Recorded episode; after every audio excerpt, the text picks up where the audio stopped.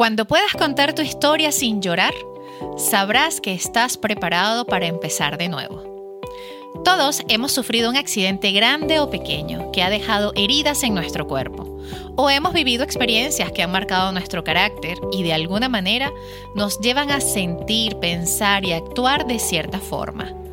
Cuando un acontecimiento nos genera una emoción intensa de dolor, rabia, tristeza, miedo u otra, y no lo resolvemos adecuadamente, nos causa heridas emocionales que tardan más en curarse que las heridas físicas.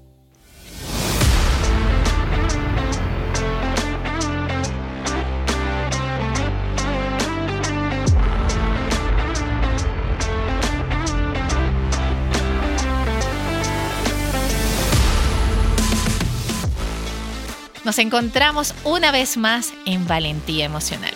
Soy Rosemary Hernández Malavé, psicóloga, creadora del coaching migratorio emocional y escritora del libro La Valentía de Migrar.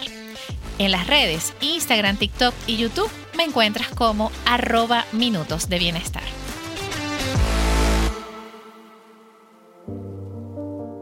Las heridas emocionales pueden tardar más en curarse que las heridas del cuerpo. Los daños que causa el desprecio, el rechazo, la pérdida o el fracaso dejan profundas cicatrices que no son fáciles de cerrar. A veces podemos pensar que esa historia forma parte del pasado, pero sin mucho asombro podemos descubrir que la herida aún duele. En el episodio anterior conocimos sobre las heridas de la infancia y recorrimos las características descritas por Liz Bourbeau, en su libro Las cinco heridas que impiden ser uno mismo. Si ya identificaste con cuál resuenas, el siguiente paso es sanar. Y es por eso que en este episodio te compartiré algunas sugerencias para que tengas en cuenta y puedas ponerte manos a la obra y estar listo para vivir plenamente en el presente.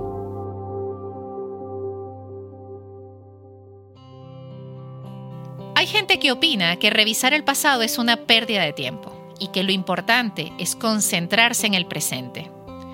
Muchas veces este razonamiento nace del miedo al dolor que produce recordar ese pasado. Esta huida hacia adelante lo que produce es precisamente el efecto contrario de lo que se pretende lograr, ser feliz hoy en este momento.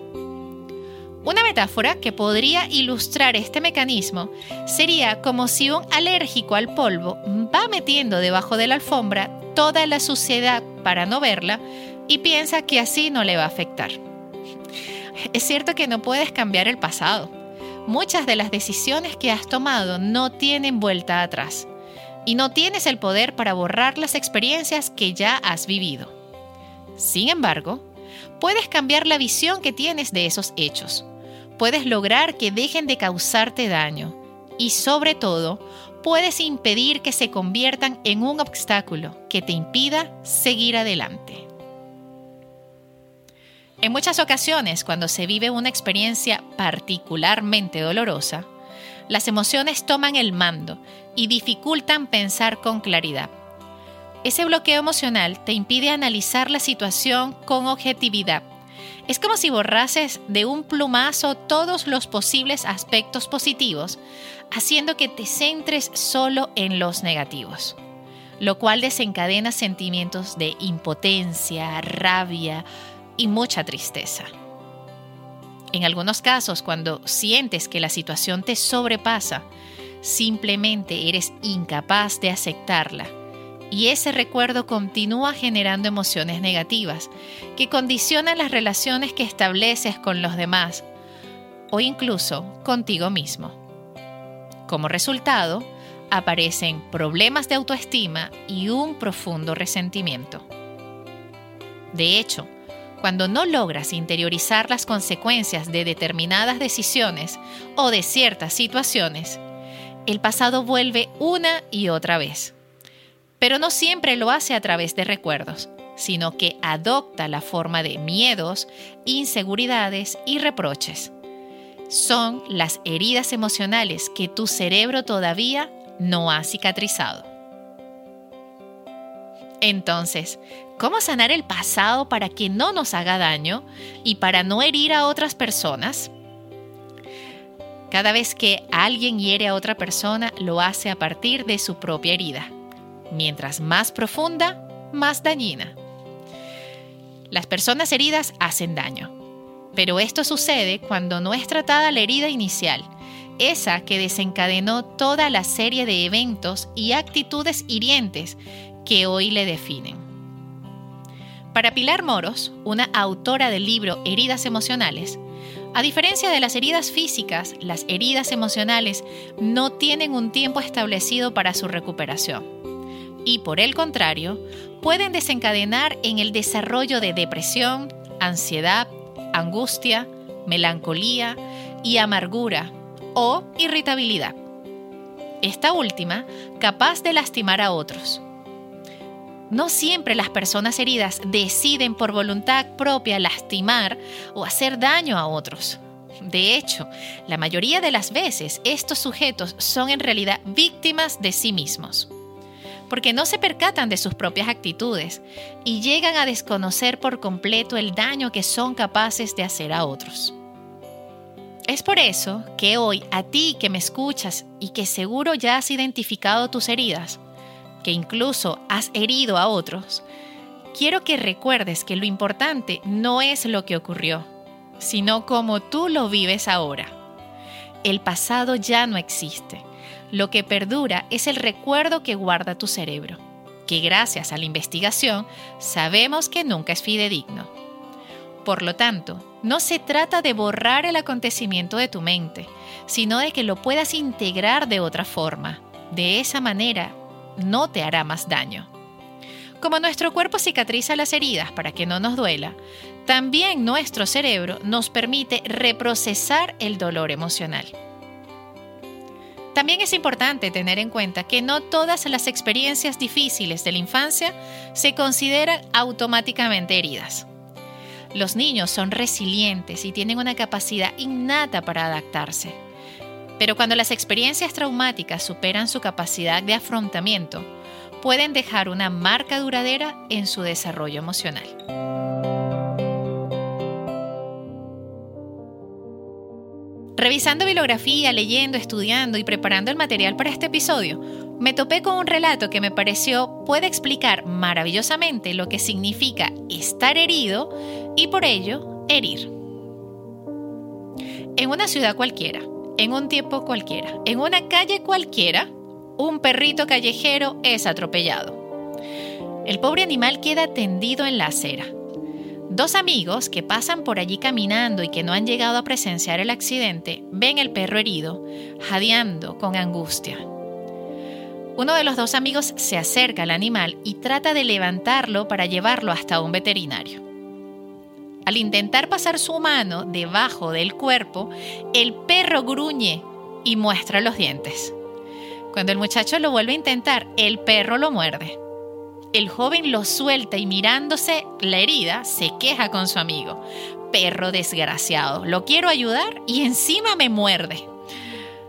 El otro palmea la espalda de su amigo tratando de calmarlo. No te enfades, le dice, mientras intenta limpiarle la pequeña herida con su pañuelo. No ha intentado morderte por maldad, ni por falta de gratitud. Muerde porque está herido. Quizás en ocasiones seas como el perro atropellado, que desde su herida, aunque no quiere causar daño, termina por alejar a aquellas personas que desean ayudarte. Cuando actuamos en defensa de nuestra herida, tendemos a aislarnos, tener conductas autodestructivas, baja autoestima, inseguridad, problemas para confiar en los demás, dificultad en expresar emociones, sentimientos de tristeza o vacío, e incluso establecer relaciones tóxicas o repetir patrones poco saludables en nuestros vínculos afectivos. No todos nos recuperamos de la misma forma después de sufrir una herida emocional.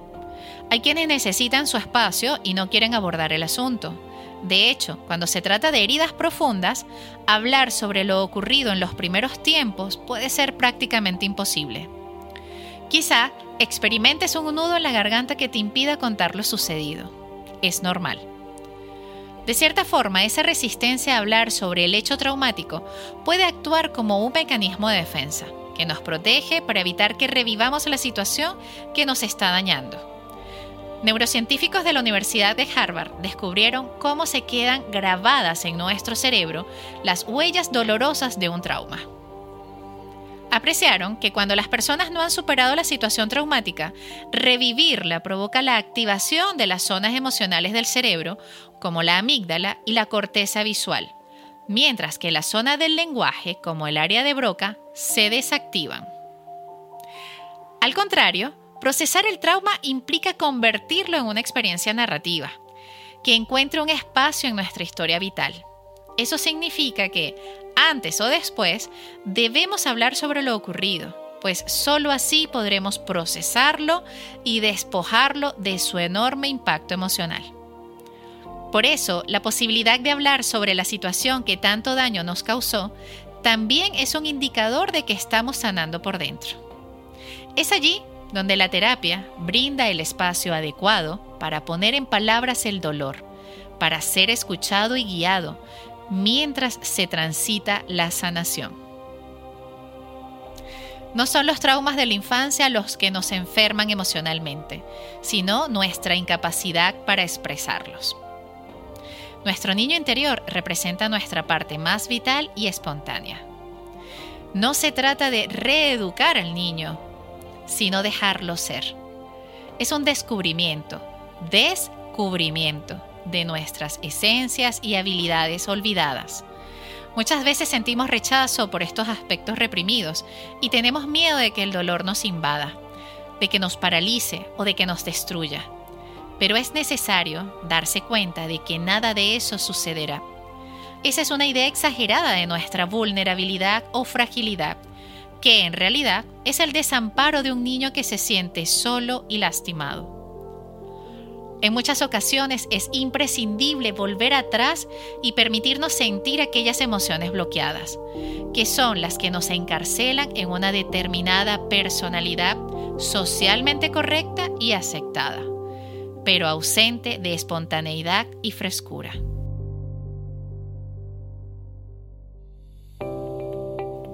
Aquellas defensas que alguna vez quizás nos ayudaron a sobrevivir a determinadas situaciones son hoy obstáculos para nuestro crecimiento definitivo.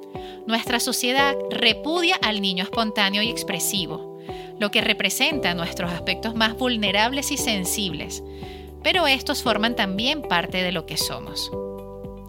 ¿Por qué no crear cada vez más entornos donde podamos ser nosotros sin frenos? Puede ser que no podamos dejarlo salir todo el tiempo y frente a cualquiera. ¿Por qué no empezar por casa, con el vínculo interno entre nuestro adulto y nuestro niño herido? A continuación, te compartiré un ejercicio para conectar con tu niña o niño interior y sanar tus heridas emocionales.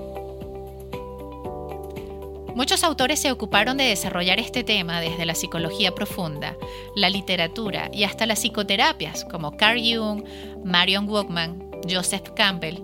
Son solo algunos de ejemplos de quienes reconocieron el valor de encontrar la imagen interna que poseemos de adultos, de ese o esa que fuimos cuando niños. Una forma sencilla de conectar es poner una música suave, realizar unos minutos de meditación, pausar los ruidos de nuestros pensamientos y luego encontrarnos desde la imaginación con nosotros mismos a la edad de 5 años. ¿Estamos felices o tristes? ¿Qué tenemos para decir? ¿Cómo estamos vestidos? ¿Cumplimos nuestros sueños? A continuación, detallaré un ejercicio algo más complejo que el anterior. Para hacerlo, hay que preparar un cuaderno especial. Va a ser el medio para conectarte con tu niña o tu niño interno. Sería perfecto usar uno que te recuerde de alguna manera a tu niñez. Para obtener mejores resultados, intenta sostener este ejercicio durante al menos un mes. Busca una foto tuya de cuando tenías aproximadamente 5 años y pega la foto en la primera hoja. Escribe una especie de dedicatoria, unas frases para darle a tu niña o niño interior una bienvenida al proceso de sanación. Es muy importante utilizar frases positivas, expresadas de una manera afirmativa y en presente. Todos tenemos una mano más hábil que la otra. Si eres diestro, la más hábil es la derecha. Si eres zurdo, la izquierda. Es importante tener en cuenta esto para realizar los ejercicios. El resultado te sorprenderá. Trata de anotar en tu cuaderno de conexión los puntos emocionales más importantes del mes. Está bueno comprometerse con el ejercicio y tener el cuaderno a mano y disponible para anotar todo lo que pase. El método para llevar el registro es el siguiente. Antes de anotar, respira profundamente y toma el cuaderno entre tus manos, recreando la emoción que quieres registrar. Tristeza, enojo, depresión, ira, culpa. Con el cuaderno abierto frente tuyo, escribe las palabras claves sobre el tema en cuestión. Hazlo con tu mano no hábil en la hoja que está sobre el lado izquierdo. Seguramente sentirás algo complejo o difícil escribir con tu mano no hábil, pero eso representa a esa niña o niño de 5 años. Mientras lo haces, pregúntate, ¿qué siente mi niño o niña interna sobre este tema en particular? ¿Qué me preocupa en este momento? Permite que tu niña o niño interior se exprese completamente y sin censuras. El cuaderno es solo tuyo y nadie lo verá. Ahora, desde el adulto que eres, respóndele amorosamente a tu niña o niño interno escribiendo o dibujando con tu mano hábil en la hoja de la derecha. Una vez terminado un tema o un ejercicio, es recomendable que te des un premio para recibirlo desde tu niña interior. Cada vez que abras el cuaderno y te conectes con tu niño o niña interna en la hoja del lado izquierdo, visualiza desde tu adulto actual cómo esa niña se ordena y se sana por medio de las amorosas palabras e imágenes que pones en la hoja del lado derecho. ¡Wow! Un ejercicio poderoso, ¿cierto? ¿Cómo te sentiste? Te invito a escuchar este episodio cada vez que necesites repasar las instrucciones de la actividad e incluso tener a la mano papel y lápiz para tomar nota y luego aplicarlo. ¿Por qué es tan importante sanar? Niña y adulto coexisten en tu interior. Reconocerlo, integrarlo y sanarlo permiten que la experiencia de la vida cotidiana se vuelva radiante y creativa.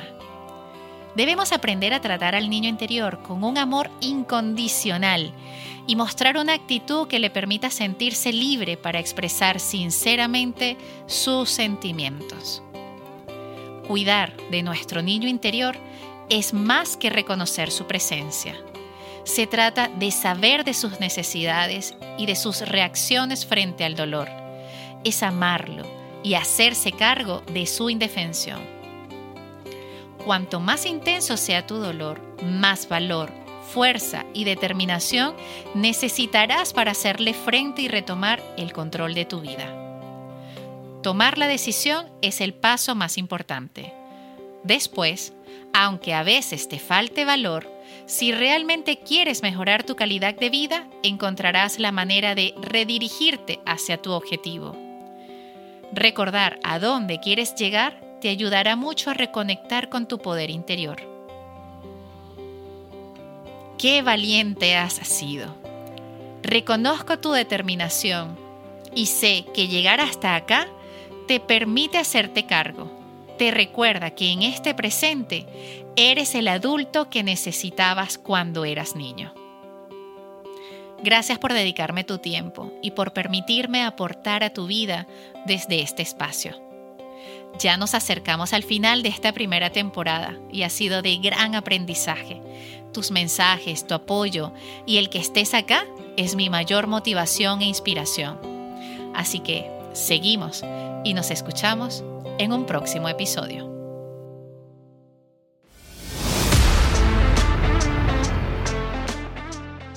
Recuerda darle clic al botón seguir. Comparte con más personas para que se enteren de este contenido. Déjame tus comentarios, dudas o consultas en Instagram, arroba minutos de bienestar guion bajo dos veces, o en mi canal de YouTube, Minutos de Bienestar. Para sesiones psicológicas y asesorías de coaching migratorio emocional, ingresa a www.minutosdebienestar.com. Soy Rosemary Hernández Malavé, psicóloga, creadora del coaching migratorio emocional y escritora del libro La valentía de migrar. Nos escuchamos en el siguiente episodio.